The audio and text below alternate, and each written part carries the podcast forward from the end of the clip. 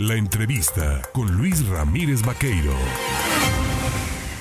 8 de la mañana con 24 minutos. A lo largo de la semana anterior le fuimos a usted presentando pues, las voces de los diversos eh, participantes en la industria turística, empresarios, hoteleros, con respecto a la activación en la zona norte por la llegada del equinoccio de primavera y la cumbre Tajín en el puerto de Veracruz en vísperas del periodo vacacional de Semana Santa, este puente largo.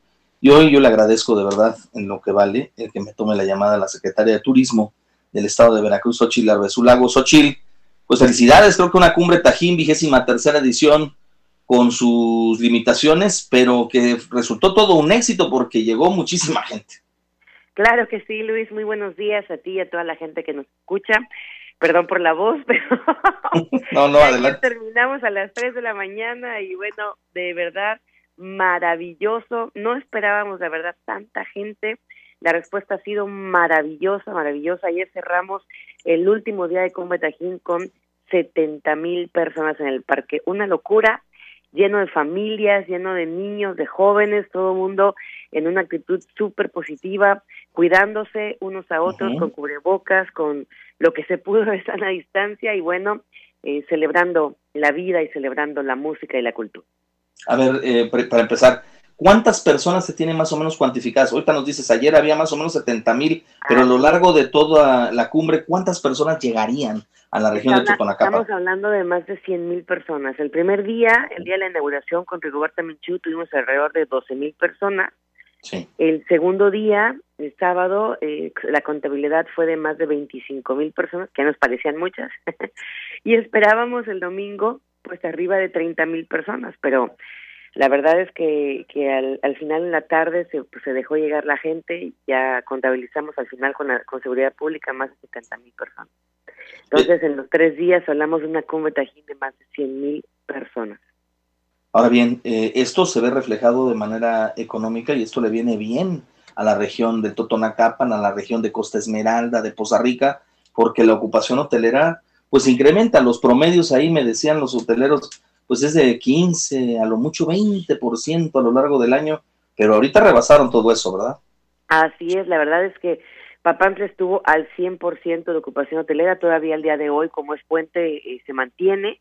Poza Rica nos reportan arriba del 95% ocupación hotelera y hubo gente también que se hospedó porque nos acompañaron de varios estados de la República hasta Costa Esmeralda y hasta Tuxpan. Entonces, realmente una muy buena derrama, gente que nos decía tanto en el Parque Taquilzucut como en el centro de Papantla, pues que estaban vendiendo lo que no habían vendido casi siete años. Ya no digas dos de la pandemia, siete años. O sea, creemos realmente que el, el acierto del señor gobernador de hacer gratuita la cumbre ah, provocó una derrama mucho más grande hacia los prestadores de servicios turísticos que básicamente pues para eso se hace la cumbre, ¿no?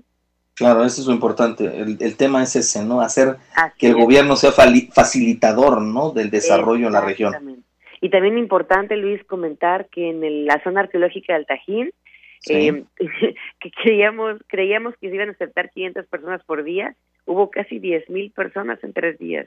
También agradecer muchísimo a Lina por su flexibilidad, por, por su apertura, porque también pues a los comerciantes de toda esa zona pues les fue muy bien. E-, es evidente, digo, apenas están concluyendo las actividades y habrá de avenirse la numeraria, el recuento, pero usted tiene más o menos una estimación de derrama económica proyectada que se alcanzaría con estos números que me estás dando? Sí, la verdad es que esperábamos que fuera una derrama económica pues arriba de los 30 millones de pesos, pero creo que vamos a tener que reajustar las cuentas porque pues por lo menos arriba de los 50 millones iba a estar, ¿no?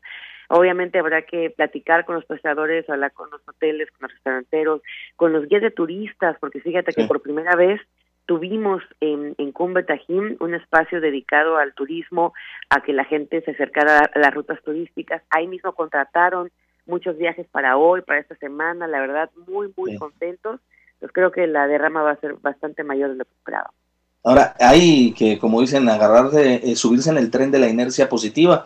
El impacto que viene pues, se podrá ver reflejado, pues entiendo yo también en el periodo vacacional de Semana Santa. ¿Cómo van los preparativos para esto?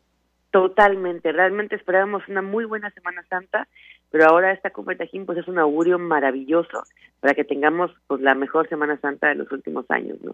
Ya las reservaciones están a la alza, no nada más eh, esta zona de Papantla, de Costa Rica, de Tuxpan, de Costa Esmeralda, la zona de Veracruz, Boca del Río, la zona incluso de los Tuxtlas, la zona de Orizaba y Altas Montañas, o sea, viene eh, realmente, ah, bueno, eh, Coatzacoalcos también está reportando una alza, entonces, pues es muy esperanzador, ya lo dijo el gobernador, 2022 es el año de la reactivación turística, de la reactivación económica, y pues estamos en eso, trabajando para ofrecerle turismo de buen nivel a nuestro pueblo, a nuestra gente, a toda la gente que nos visita y, que puedan que ubicar a Veracruz entre los mejores destinos turísticos de México.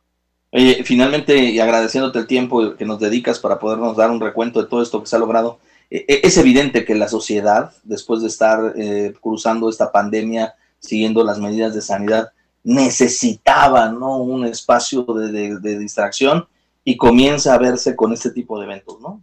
Total, y lo que más nos, nos entusiasma, Luis, es que el parque estuvo lleno todo el día de familias. O sea, no, no nada más era la gente que venía tal vez a pasar un buen rato con la música y demás, sino que todo el día hubo mucho movimiento de familias, de niños, de jóvenes, y eso nos, nos entusiasma mucho porque al final con Betajín no es nada más un festival musical, no es nada más un espacio para pasarla bien, que por supuesto lo es, sino es un espacio para que las familias, para que los niños, para que los estudiantes eh, puedan conocer la cultura cotonacha, que puedan eh, reivindicar la lucha de los pueblos originarios y bueno, convivir, conocer, participar en los talleres, escuchar a los abuelos.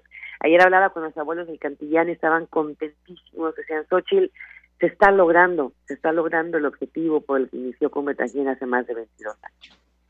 Pues yo te agradezco, eh, secretaria eh, de Turismo en Veracruz, Xochitl Arbezúlago, el tomarnos el teléfono, el platicar sobre el desarrollo de esta vigésima tercera cumbre Tajín, sobre su impacto, sobre la ocupación hotelera, la derrama económica y bueno, sobre todo eh, en esta importante nota de, de, señalar ¿no? que las familias se reencuentran, encuentran un punto a donde acudir y bueno, pues ojalá que así sea este periodo vacacional que se avecina de Semana Santa. Así es, ya estaremos ahí reportando, Luis. Muchísimas gracias por el espacio y bueno, pues a lo que venga, ¿no? Muchísimas gracias. Que tengas excelente jornada, muy buenos días. Ahí tiene usted a la secretaria de Turismo.